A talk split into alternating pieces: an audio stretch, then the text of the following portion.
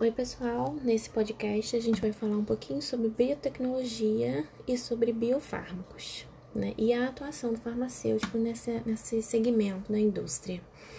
Bom, biotecnologia é o emprego de células ou componentes celulares para a obtenção de produtos de utilidade para o homem, né? Vários produtos biotecnológicos podem, já são utilizados, né, para promoção ou como terapias, né, para a saúde. Exemplo, antibióticos e outros metabólitos, proteínas, ácidos nucleicos e até mesmo partículas virais podem ser produzidas através da biotecnologia, né? É... Essa produção ela é um pouquinho diferente da síntese química, na síntese química, as moléculas são obtidas através de uma matéria-prima que sofre várias reações, né, obtendo produtos intermediários e por fim a gente obtém um produto final, o qual pode ser purificado e depois utilizado em alguma formulação para se tornar um medicamento. Na biotecnologia, a gente obtém também esse, essa molécula final, esse medicamento, porém a gente utiliza uma célula no processo produtivo. Então a célula consome a matéria-prima e transforma essa matéria-prima essa matéria -prima no produto de interesse. Né, no produto que a gente, no produto terapêutico, na molécula terapêutica que a gente precisa.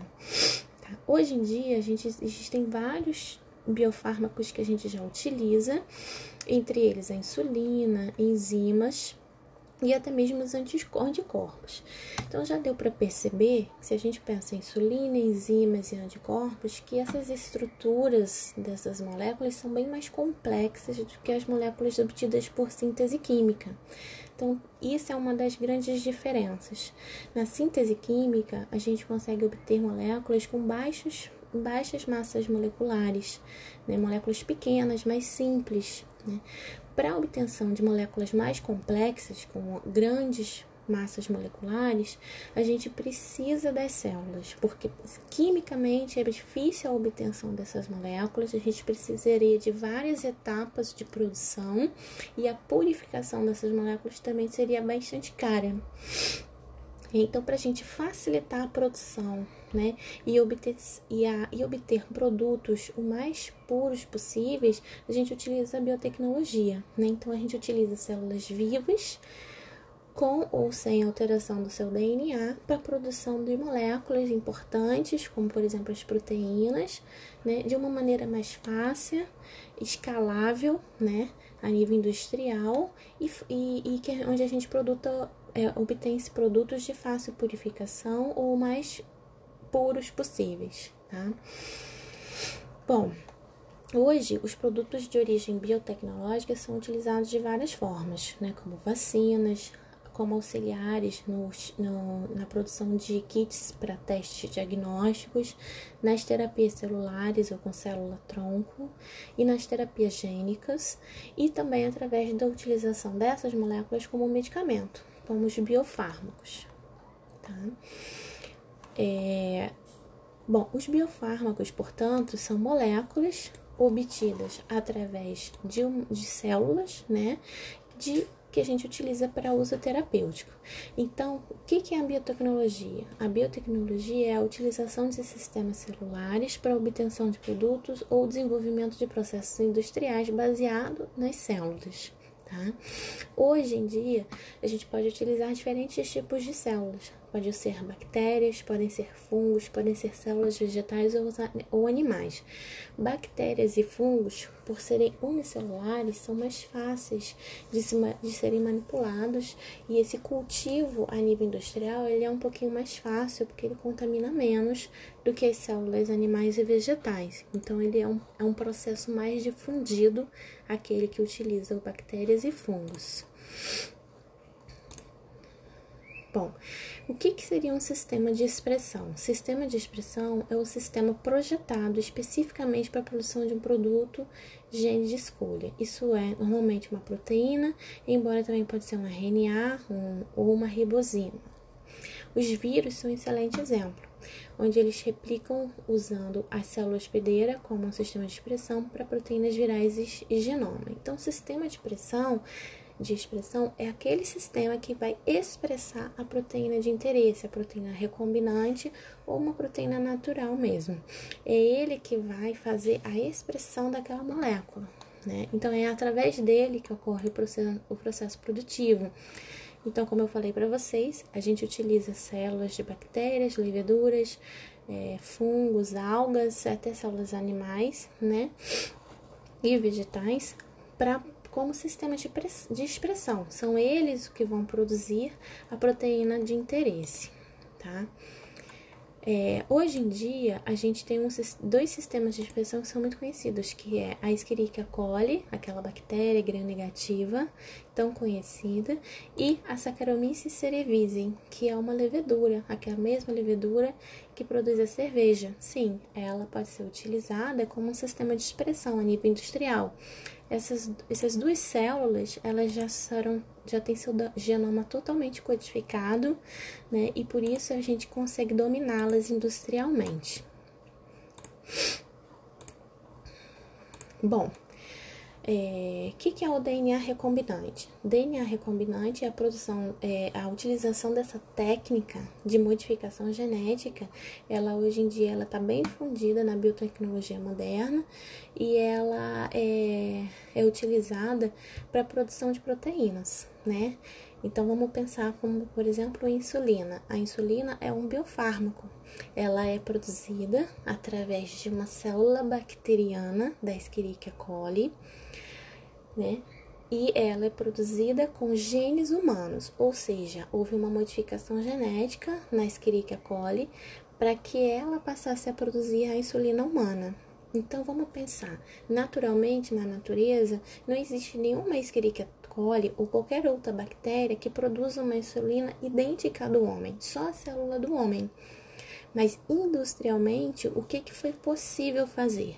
Alterar o DNA da Escherichia coli, introduzir a sequência de DNA que inicia, a, que, que faz a produção da insulina do homem, né? Ou seja, a gente fez uma técnica de recombinação de DNA, de transgenia, e a partir daí, a bactéria Escherichia coli, geneticamente modificada, passou a produzir um biofármaco chamado insulina, que é idêntico à insulina humana.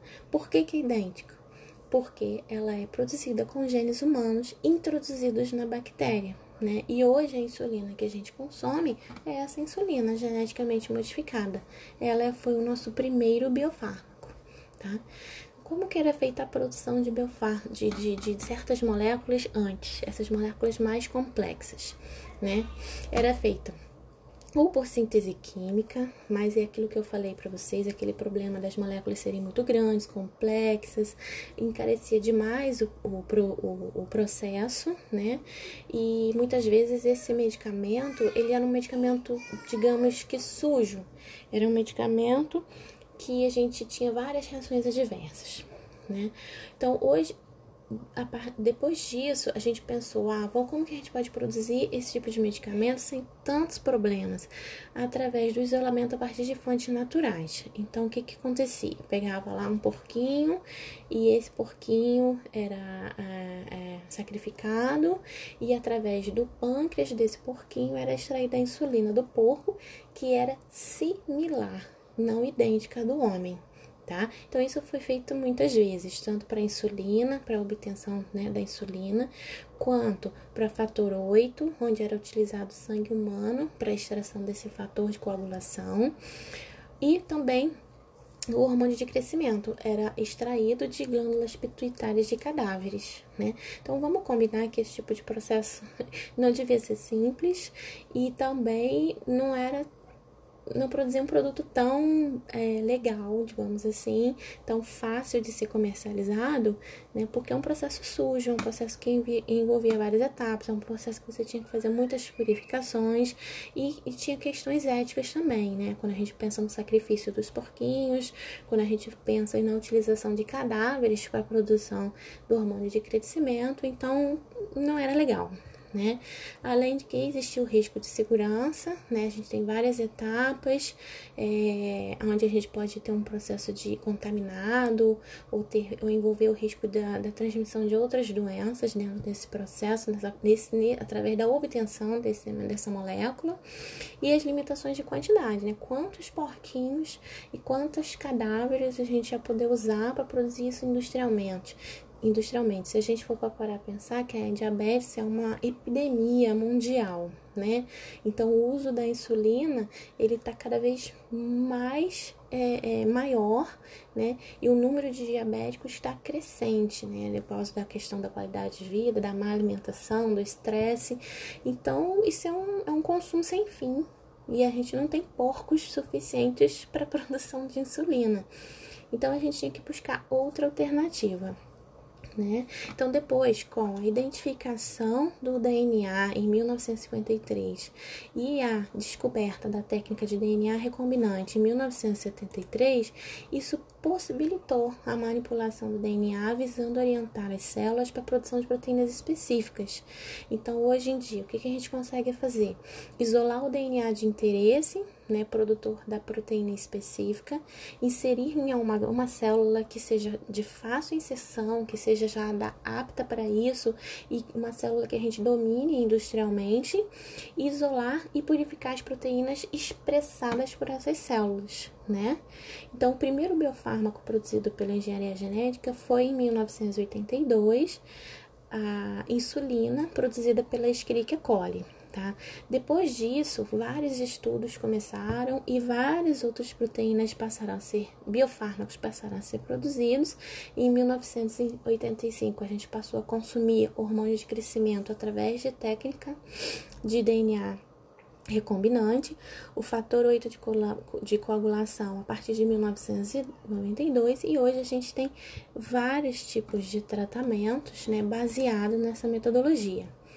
Então, quais são as aplicações do DNA recombinante? Suporte à pesquisa e desenvolvimento, desenvolvimento e produção de biofármacos né, ou biomedicamentos, desenvolvimento de kits diagnósticos, desenvolvimento de pro e produção de vacinas e terapia celular ou reposição de órgãos e tecidos, tá? Bom, hoje em dia, como eu falei para vocês, a gente tem vários kits diagnósticos que são baseados na expressão de proteínas por células vivas. Exemplo, teste de gravidez, usam anticorpos monoclonais para detectar o HCG, o hormônio, né, HCG na urina. É, diagnósticos de doenças como gonorreia, sífilis, hepatite, raiva, né? Os anticorpos monoclonais são usados para detectar antígenos presentes em determinadas agentes infecciosos. Então, a gente já tem várias enzimas produzidas por é, essa metodologia, né, da utilização de células vivas, que são utilizados posteriormente para a confecção de testes diagnósticos. Então, quando a gente pensa em DNA recombinante, a gente pensa que hoje em dia essa metodologia, essa técnica e esse processo produtivo ele está tão amplo que a gente utiliza ele em diferentes áreas da medicina, tá? Bom, os biofármacos, eles são obtidos né, através do emprego dessas células, né, e tem aplicação é, como terapêutica, né, como medicamentos.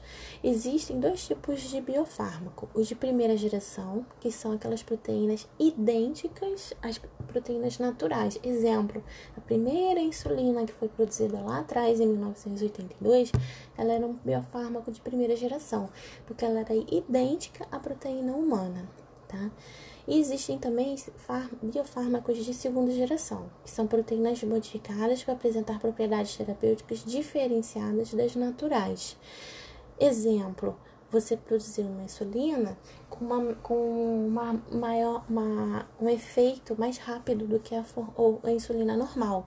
Então, hoje em dia, a gente tem uma, um estudo das proteínas, das proteínas e uma engenharia dessas proteínas a nível de modificá-las né, geneticamente, e, esse, e aí você passa a produzir proteínas mais eficientes, tá bom? Bom, gente, essa era só para a gente ter uma ideia geral do que, que é biofármaco, né, e da, da aplicação da biotecnologia na farmacologia. É bom, é importante, aliás, lembrar, aliás, o que é o mais importante desse podcast é eu alertar vocês de que hoje o farmacêutico, ele ainda não abraçou completamente esse ramo da farmacologia. Esse ramo, ele está em plena expansão, né? A gente tem uma diferença grande do tipo de processo da síntese química, que é a, a indústria farmacêutica convencional e a indústria biotecnológica.